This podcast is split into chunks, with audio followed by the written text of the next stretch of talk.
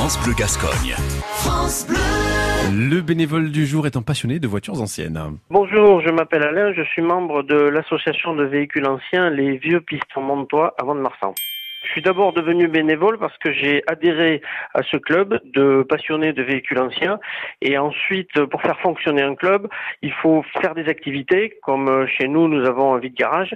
Et cette activité ne peut fonctionner qu'en s'appuyant sur des bénévoles qui sont disponibles et qui permettent à la manifestation aux diverses euh, euh, activités d'exister.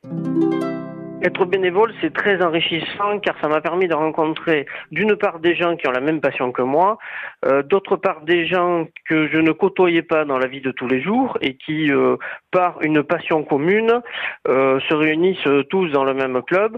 Donc ça m'a permis de diversifier à la fois mes rencontres, mes amis et les gens que je côtoie maintenant tous les jours.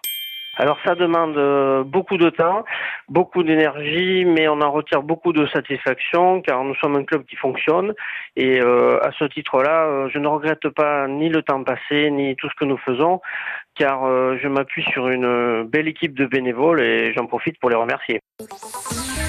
À réécouter et à podcaster sur l'appli France Bleu et francebleu.fr.